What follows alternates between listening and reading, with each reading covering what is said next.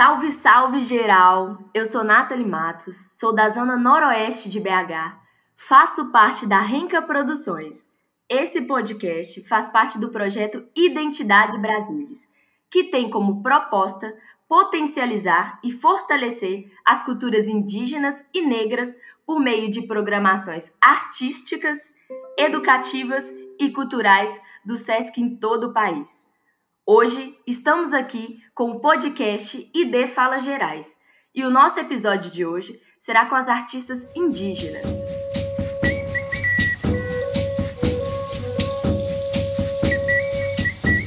Antes de mais nada, quero pedir licença aos mais velhos, aos mais novos, aos que vieram antes de mim, para a gente iniciar esse podcast.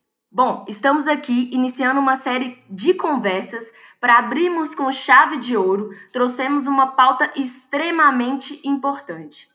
Estamos aqui com duas mulheres artistas independentes que vão trazer para a gente suas vivências dentro da luta indígena e suas perspectivas de arte. Vamos começar com ela, que cresceu na zona norte de BH, Cauane Tamoios. Se apresenta para a gente! Oi, gente, eu sou a Cauane Tamoios me conhecem como Cacau, é, tenho 25 anos, nasci aqui em Minas Gerais, Belo Horizonte, depois me mudei para São Paulo, cresci lá até meus 11 anos e depois voltei aqui para BH e fiquei com meu coração dividido entre São Paulo e Belo Horizonte. É, eu sou uma mulher de origem indígena, num processo de resgate, né? Desde quando eu nasci, antes de eu nascer, meu pai já começou esse resgate. E eu trouxe, acabei trazendo isso para o meu trabalho quando eu comecei a pensar o que, que eu queria pintar, o que, que eu queria produzir, né? Então, eu trabalho com ilustração, com grafite, também sou designer, é, e sempre pensando nessas pesquisas e nessa identidade indígena e representações de mulheres, assim. Muito feliz de estar aqui com vocês muito feliz de estar dividindo essas histórias e pensando essas vivências aqui. Só força, Cacau, seu trabalho é incrível, assim, referência pra gente aqui de BH. Para fazer esse paralelo com a gente, convidamos nossa outra participante, que tem um pezinho na museologia e vem realizando trabalho nas artes visuais. Por favor, Gerra Mugai, chega mais, se apresenta pra gente. Baixe Cacupá, saudações a todos. Eu sou Gerra Mungan, tenho 24 anos, sou indígena da etnia Ticumá, vivendo em região rural. Eu tenho um bebê de um ano e um mês chamado Joaci, e a minha arte ela reflete as minhas vivências, né, em área rural enquanto mulher indígena e agora como mãe, mas também os sonhos, cosmovisões do meu povo, a nossa luta que é ancestral e também a, o contato com outro mundo para mim, que é a grande cidade, né, a faculdade que eu comecei a fazer e finalizei esse ano. Eu fiz o curso de museologia na UFMG. E é um curso que fala muito sobre memória, sobre lembrar, e é uma questão muito importante para o nosso povo, né, o resgate da, da memória, divulgação do nosso patrimônio imaterial também, do nosso território. Então, agora minha arte dialoga com isso também, e o meu curso ele veio para poder trazer um retorno para o meu povo, né? É isso. Muito obrigada, Weiri, pelo convite. A gente que agradece, né? E eu já quero agradecer vocês por terem topado somar e colar com a gente nessa conversa que é tão importante assim para a cidade, né? E aí vamos começar isso aí, abrir esses caminhos, né? Nós sabemos que, assim como a população preta ela está em diferentes cenários, diferentes territórios, a população indígena não é diferente, né? Em uma troca de ideia com vocês antes, a forma que vocês disseram e se colocaram me marcou muito. Eu queria que vocês comentassem aqui também quais são os diferentes contextos que as pessoas indígenas estão e como vocês duas se reconhecem dentro desse contexto. Vamos começar com você, Cacau? Bora. É, é quando a gente fala de povos indígenas, né? Nós somos mais de 300 etnias espalhadas pelo Brasil inteiro, então são muito diversos. Não só diversos em território, mas diversos em fenótipo, diversos em, em cosmovisão, enfim.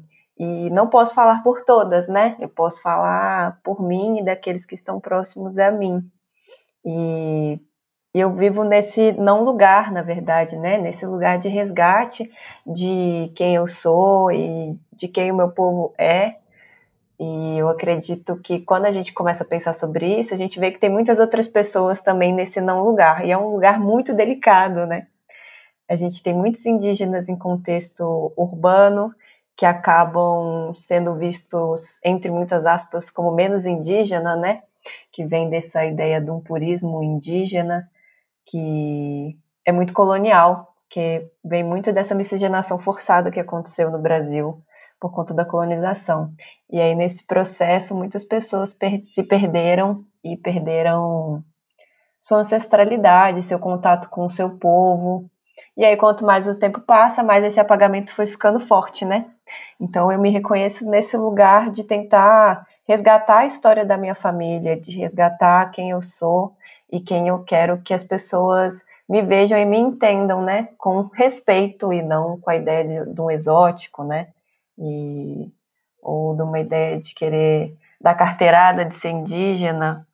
Então, tem esses diversos contextos e o contexto que eu mais me aproximo é esse, dos indígenas não aldeados, dos indígenas que estão em processo de resgate e, e também de eu ser uma pessoa que é militante, que usa a arte como uma forma de representatividade. Então, enfim, é, é assim que eu me vejo e é assim que eu quero que o mundo me veja também, sabe? É massa, Cacau, que você fala desse não lugar que é um lugar, né?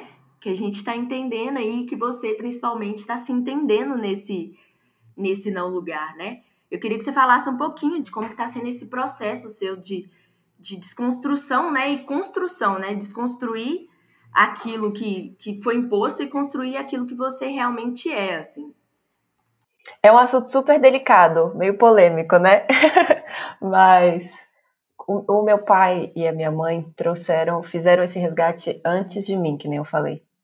É, meu pai já era conectado com a, com a ancestralidade dele, com a família dele, ele já fazia essa busca. Tanto que quando ele foi dar o nome para os filhos dele, é, eram nomes que traziam isso. Então, por isso que meu nome é Cauane Tamoios. É, o nome do meu pai é Mário, o nome da minha mãe é Maria, sabe? Eles queriam já fazer esse resgate. Então, desde que eu era criança, isso era uma coisa muito presente entre nós e era muito natural. Num, tanto que eu demorei a, a entender que isso era algo que as pessoas olhavam diferente ou não ou não entendiam muito bem, porque para mim estava tão ali dentro da minha casa que só quando eu estava lá estudando artes visuais, lá em 2014, 2015, que aí me questionaram sobre o que, que eu estava fazendo com o meu trabalho, quem eu era, que eu fui pensar sobre isso e pensar como as pessoas me viam também.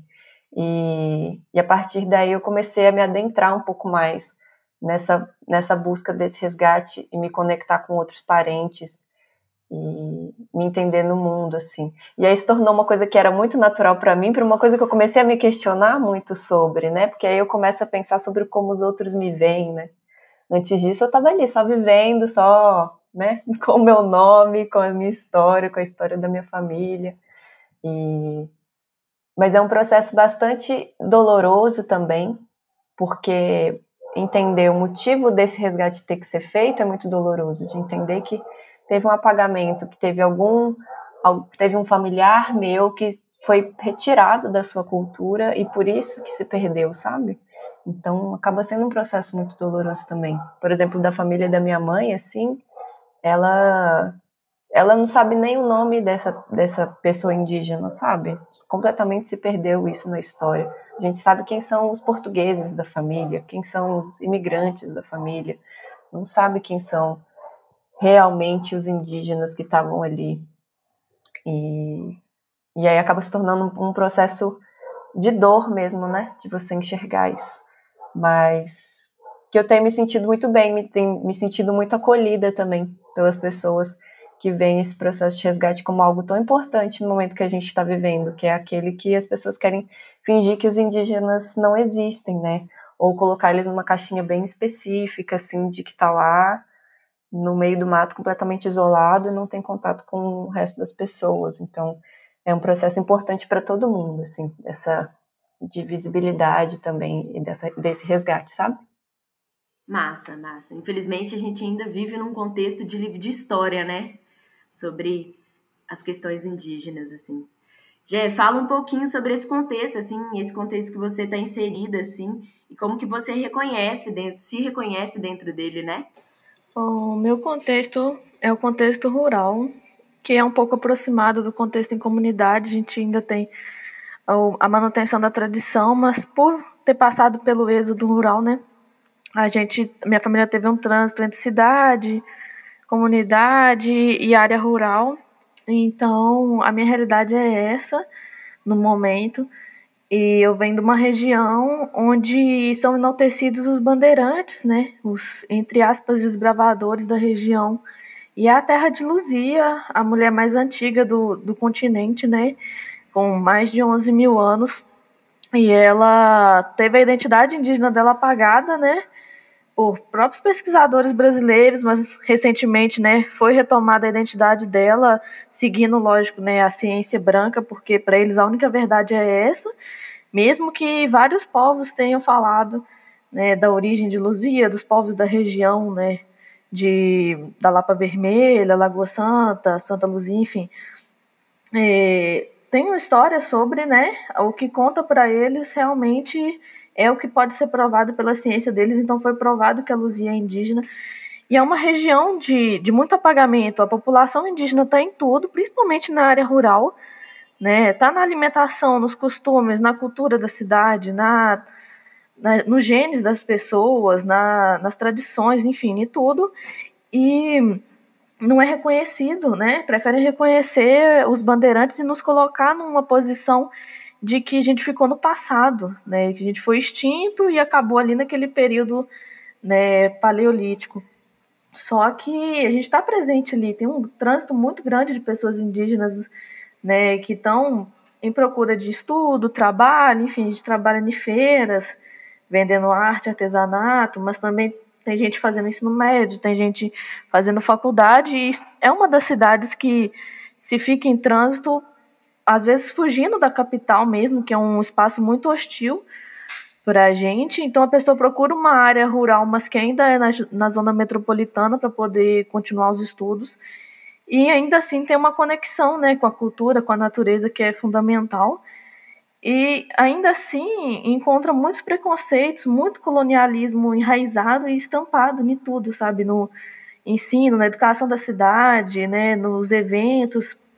Tudo gira em torno dos bandeirantes e dos que vieram depois deles. Então é um lugar de imposição, a gente tem que se impor o tempo inteiro, porque eles apontam na sua cara que você é indígena, não pensam duas vezes antes de ser racista com você.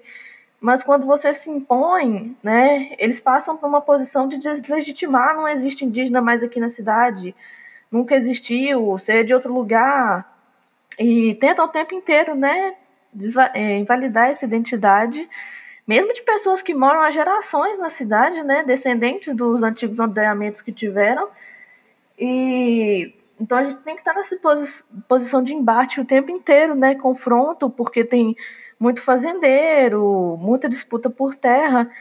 Então, a gente está sempre no conflito, sabe? Sempre no olho do furacão. E é uma disputa também quando vai para a cidade. Então, quando eu conheci a capital e passei a estudar, a trabalhar, a fazer estágio, né?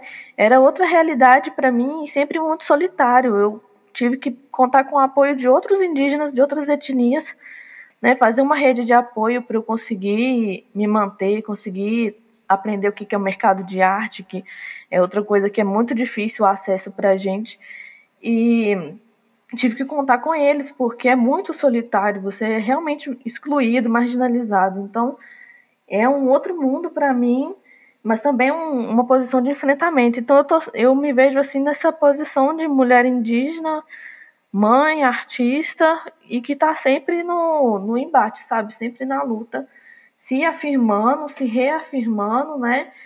E trazendo as pautas do, do meu povo da nossa luta para a mesa sempre que, que possível. Sua fala reforça muito, né, Jé, que o, o, racismo, o racismo anti-indígena, ele é de fato um projeto, né?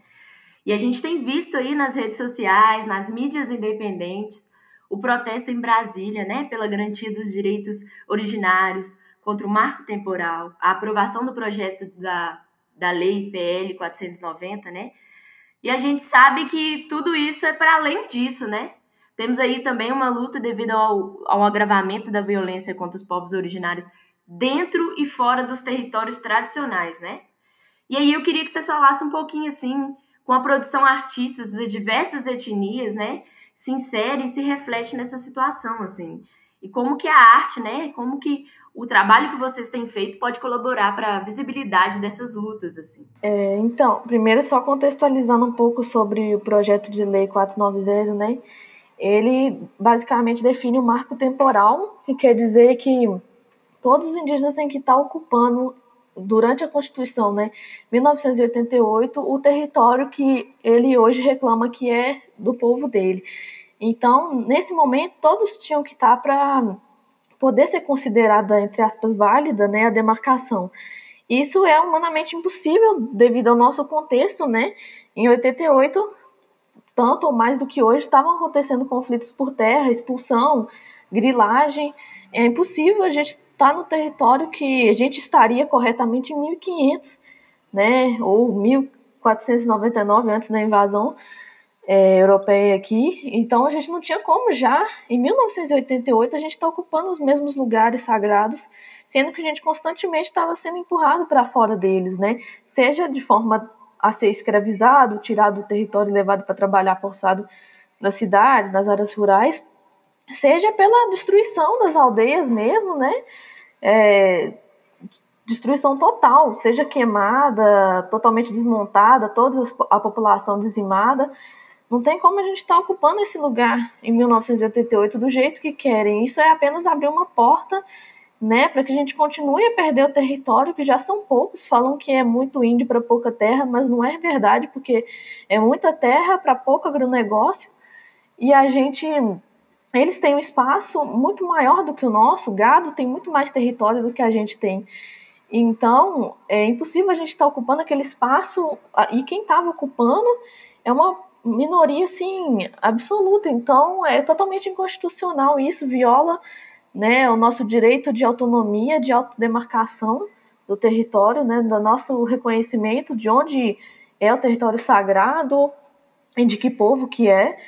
Né? Então é uma luta de muito tempo esse marco temporal. Esse PL, por exemplo, é de 2007 e mas é uma pauta recorrente que vem vindo com outros projetos. Teve o nome de PEC 215, que inclusive foi a primeira manifestação que eu fui na adolescência, né? E teve uma mobilização bacana na rua, inclusive de apoiadores não indígenas. Então, é uma coisa recorrente, é um ataque aos nossos direitos recorrente, não é uma coisa assim que surgiu agora, né? É bem antigo e eles tentam de várias outras formas, tentam passar outros projetos de grilagem, outros de mineração em terra indígena. Então, são coisas que estão sempre atreladas, visando, né, diminuir cada vez mais a nossa autonomia. E, e é, com certeza isso vai impactar na nossa arte, né, no nosso modo de vida, porque muitas pessoas saem do território para poder trabalhar, vender sua arte na, nas cidades, né? E, mas pensando que tem para onde voltar, né? Que tem sua casa, sua família. E outros que fazem do território como ecoturismo, né? Dependem daquela terra ali demarcada, segura, para poder também fazer o sustento, né? Então, é, causa uma insegurança muito grande no artista, mas também no, no trabalhador rural, naquele que trabalha com, com agricultura familiar, porque nossas ocupações são diversas, né? E na cidade também tem os que trabalham com várias outras coisas, tem médicos que estudam e voltam para a aldeia, enfim, tem sempre para onde voltar, né? E sem a demarcação, a gente não, não consegue ter o direito ao território, à autonomia, manter a cultura. Tem vários povos que estão fazendo resgate inteiro da cultura deles e o território foi tomado há muito tempo, coisa de 200 anos. Então, como é que ia estar lá em 1988? Então, atinge muito a gente e está refletindo nas produções artísticas. São muitos artistas indígenas que falam da pauta, né? A gente não passa açúcar na, na nossa arte, não é só bonito que as pessoas querem ver, ah, querem ver cores, beleza, cultura, histórias, né? Cosmovisões, mas não querem ver a parte da luta, a parte do sofrimento que, que é projeto, sim, né, que está enraizado há muito tempo. As pessoas não querem ver a parte, vamos dizer, gráfica da história. Mas muitos artistas indígenas colocam isso, por exemplo, Denilson Baniwa, o Jaider Esbel, Dayara Tucano, são vários que, que abordam, né, essas questões, e eu, inclusive, né, acho que a gente não pode deixar a arte ser um mundo utópico e dissociar ele da nossa luta cotidiana, porque a arte para a gente não é uma coisa isolada do cotidiano, ela está em tudo, sabe? Está em todos os fazeres, na produção do alimento, na pintura corporal, no rezo e tá na, na arte, né, que é reconhecida pelo não indígena, na tela, no papel, no, no muro, nos artesanatos, mas ela tá, é um fazer contínuo, sabe? Em todos os, tudo nosso está intrínseco com a arte. Então, eu acho assim, né, muito utópico a gente separar a arte dessa luta nossa que, que também é todo dia. Massa, a nossa arte é a nossa luta também, né? A nossa forma de manifestar, né? Cacau, fala um pouquinho disso também. Eu acho que a, a fala da Gé é muito forte nesse sentido, assim, de que não tem como dissociar quem a gente é e como a gente é visto no mundo do nosso trabalho, assim. É, é, é impossível a gente fingir as coisas né, que não estão acontecendo, ou fingir que isso não está acontecendo. É impossível.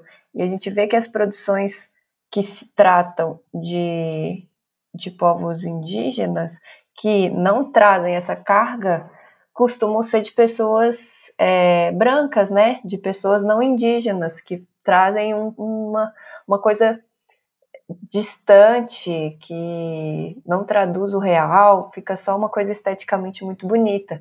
E quando a gente fala de pessoas indígenas produzindo isso, produzindo é, produzindo a realidade mesmo, você sente que o impacto é completamente diferente que de como é forte, porque esse projeto anti-indígena, esse projeto colonial, é antigo, esse projeto é de 1500, não é de agora, só com a PL 490, né? É um projeto de apagamento e de destruição dos povos indígenas há muitos anos.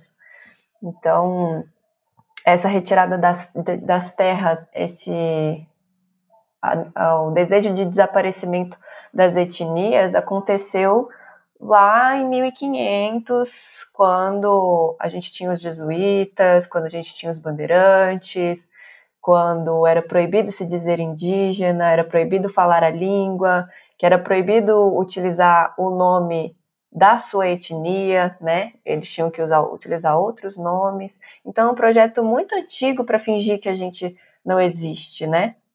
E não mudou agora em 2021. A gente agora tem outros métodos, né? Eles têm outros métodos, eles têm os projetos de lei, eles têm as mídias, eles têm a televisão, e isso impacta diretamente a nossa vida. A já falou uma coisa assim, né, quando ela estava contando do, do contexto dela, de que quando é para poder atacar a gente, para poder ser racista, a gente é a indiazinha. Mas quando a gente se se diz e se impõe como indígena e sobre a nossa luta, aí isso é um absurdo. A gente já não é mais indígena, a gente já não existe mais, sabe? E eu, eu, eu tento trazer essas questões todas no meu trabalho. É impossível eu não pensar sobre elas assim e não querer criar novas representações, é, representar o real, assim, né, os, os, povos indígenas como eles são agora, como eu me vejo no mundo também, como essa pessoa de origem indígena. E é isso, não tem como fingir as coisas que estão acontecendo, sabe? Falando muito disso, de novo, desse, né, que as nossas questões estão voltando muito para esse não lugar, né?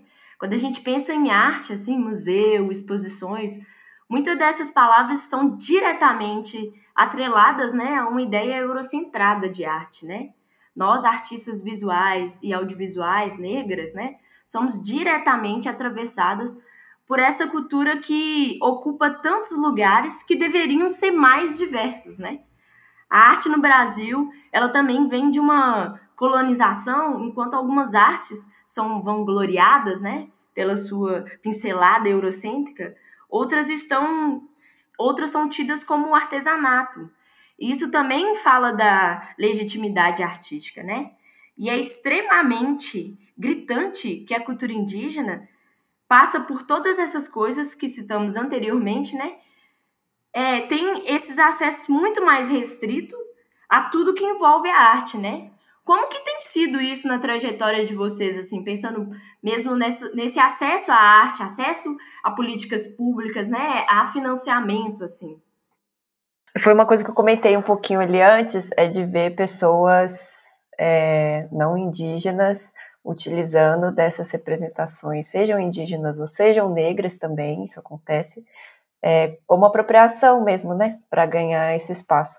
E, e trazendo essa, essa, isso que você chamou dessas pinceladas eurocêntricas, né? Essas representações puristas, essas representações estereotipadas, assim, de uma coisa que fica parecendo quase um mito, sabe? Uma quase. Eu comento com uma amiga que parece que os povos indígenas morreram quando eu vejo um painel muito bonito, uma pintura muito linda, assim, do indígena no meio do mato, com umas pinturas bem estereotipadas. Eu fico, gente, parece que não existe, né? Que aí tá fazendo quase essa homenagem de alguém que tá morto, sabe? Me dá essa sensação, parece uma coisa pesada, mas essa é a sensação que me dá. E me incomoda muito de ser colocada lado a lado com essas pessoas, assim, desse, dessa coisa muito superficial muito só esteticamente bonita e que vai ganhando espaço no mercado de arte, assim, exatamente por ser bonito e por ser vazio, por não trazer uma luta ou não trazer questionamentos políticos e sociais, assim, ela é mais bem aceita. Então, eu, eu, sinto isso na minha trajetória artística, que o fato de eu, de eu cutucar mais pensando política, pensando sociedade, é, de eu incomodar mesmo, tirar as pessoas do lugar de conforto delas, é, eu acabo não sendo a prioridade, né? eu acabo não sendo bem aceita no mercado de arte, assim, essa é a minha sensação. E não me faz querer desistir disso, não. Eu sinto que é aí que eu tô no caminho certo, sabe? Eu falo assim, ah, então, se eu estou incomodando, se vocês não estão querendo me ver, então eu vou continuar fazendo o que eu tô fazendo, assim, tá fazendo sentido. Então é isso que eu sinto, assim, que que as pessoas querem, né? Agora tá, é interessante a gente trazer um indígena, trazer uma pessoa negra, mostrar a cultura dela, mas se é para repensar os lugares de privilégio, repensar nossas relações sociais, aí as pessoas já não querem mais. Eu tenho essa sensação. É, e muito do. É, é bem aceito quando vem do branco, né? Então, quando um branco faz a retratação morta da pintura, né, de um indígena, ela é bem aceita, né? Difícil isso, assim. É, então, pensando nessa questão de acesso, né?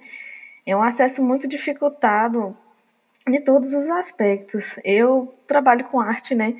Ao modo do meu povo, desde muito cedo, porque a minha mãe é artista, meu avô também era, então é uma coisa assim, quase herdada e inata praticamente, então não tinha como eu fugir. Só que a gente vai crescendo, né? E os meus pais achavam que faculdade seria um bom caminho. E eu entrei na faculdade de artes com 17 anos. E foi um choque cultural para mim em todos os aspectos, principalmente porque o racismo era muito escancarado. E o professor chegou uma vez a falar para mim que não existe, ele falou nessas palavras, não existe arte de índio, o índio faz artesanato Índio faz pintura rupestre. Vocês não fazem arte, vocês não sabem o que é artes plásticas, não sabem o que é belas artes. E foi, uma, claro, uma mensagem que ali não era meu lugar, que não era para eu estar ali. E cada vez eu percebi isso mais, com o preço dos materiais, a dificuldade de acesso às coisas. Né? Eu chegava na faculdade 6 horas da manhã e, e saía quase de tarde, né? Por causa do transporte, era muito difícil o transporte e era muito caro, então eu não tinha dinheiro nem para comer e nem para pagar os materiais que eram caríssimos. Eu estava acostumada a pintar com que eu tivesse acesso e dava resultado, mas eram coisas absurdas e que desperdiçavam muito nas aulas e era um outro mundo de, de acesso, sabe? Então o professor facilitava para os alunos brancos mesmo. E se eu falasse da minha temática, né, da minha cultura, é, não era bem visto, mas se realmente nessa questão, se tivesse um branco fazendo uma pintura bem estilo, né, o indianismo aí, José de Alencar, nossa, era super inovador, sabe? Mas eu mesma falando, era tribal, era primitivo, né? Não era de bom gosto, não era de bom tom. E eram, os professores falavam assim diretamente, não tinham rodeios para falar nada disso e não gerava incômodo, né? Além de uma amiga minha que, que era não branca também.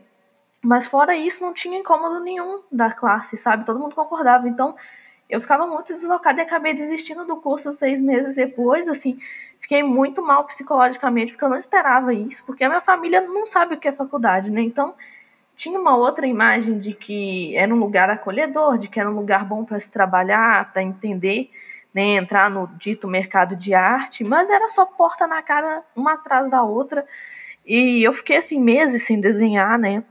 Quem me puxou de volta foram as minhas lideranças.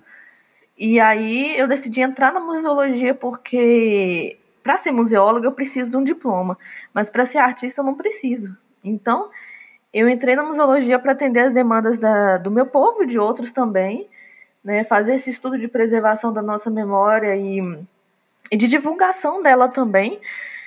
E decidi seguir na arte de forma autônoma e foi aí que meu trabalho floresceu novamente, né, da, da, da lama, dizendo assim, porque aquilo tinha acabado comigo, quase que eu desisti de arte de vez, né?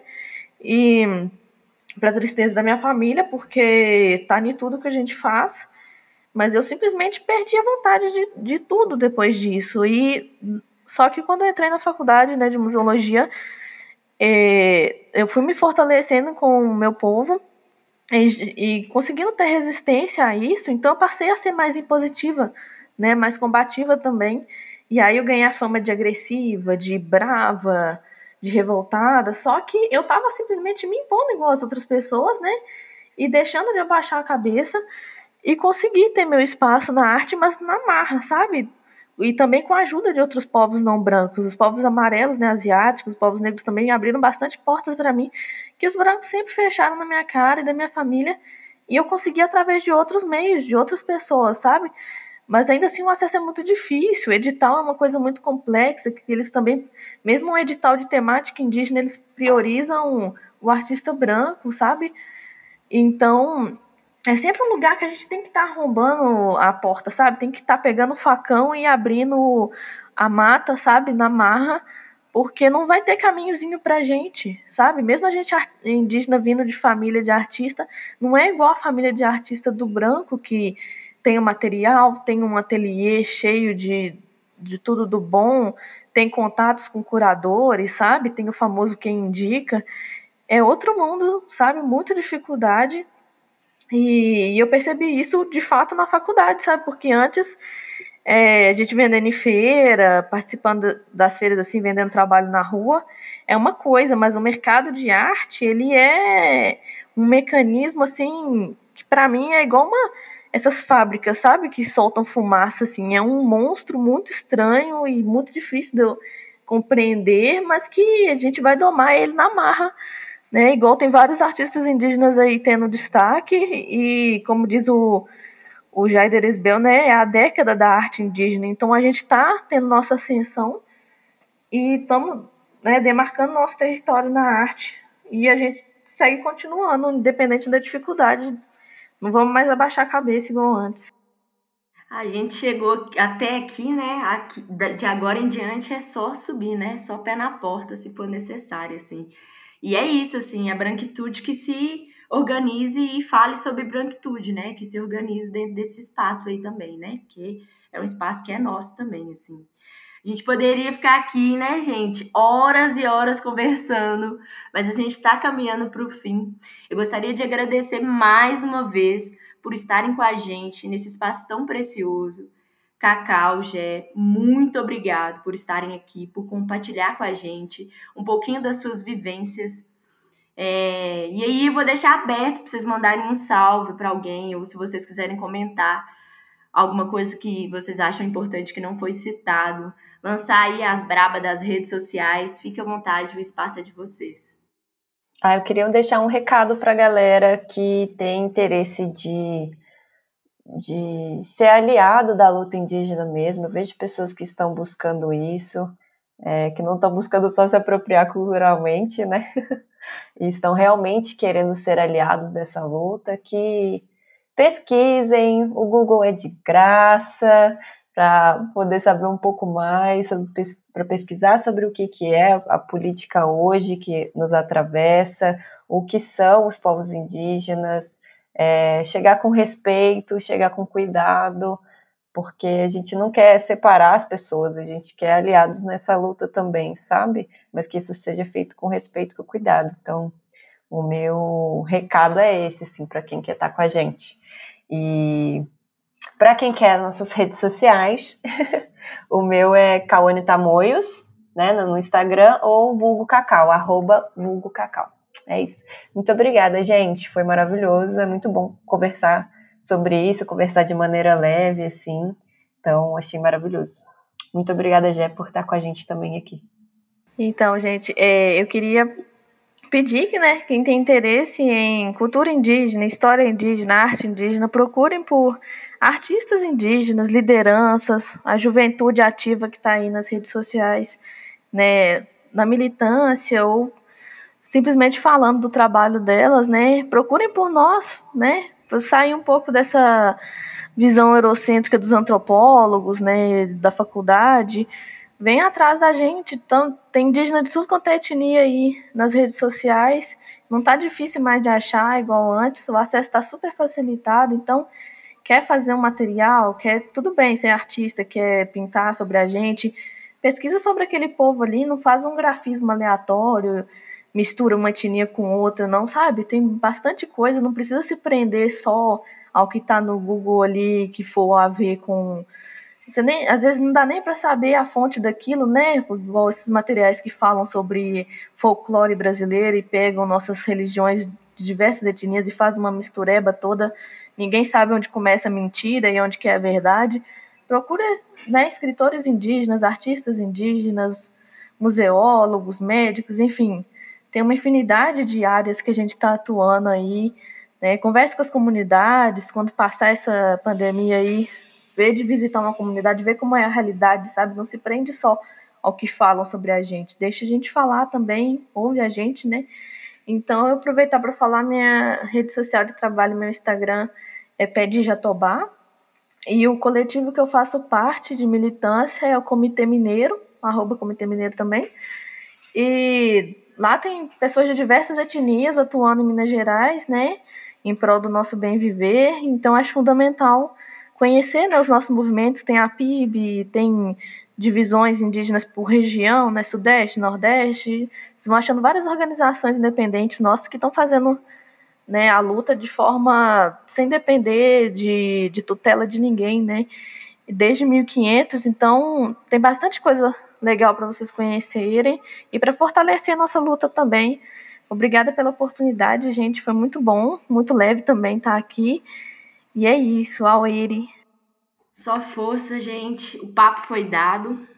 Agradecer de novo essas mulheres, que são maravilhosas. Muito obrigado mesmo. Esse é o primeiro episódio do podcast ID Falas Gerais, realizado pelo SESC em parceria da Renca Produções, que integra a programação do projeto Identidade Brasilis. Fique ligado nas nossas redes que já já tem o próximo episódio chegando com tudo. Um beijo e se cuidem!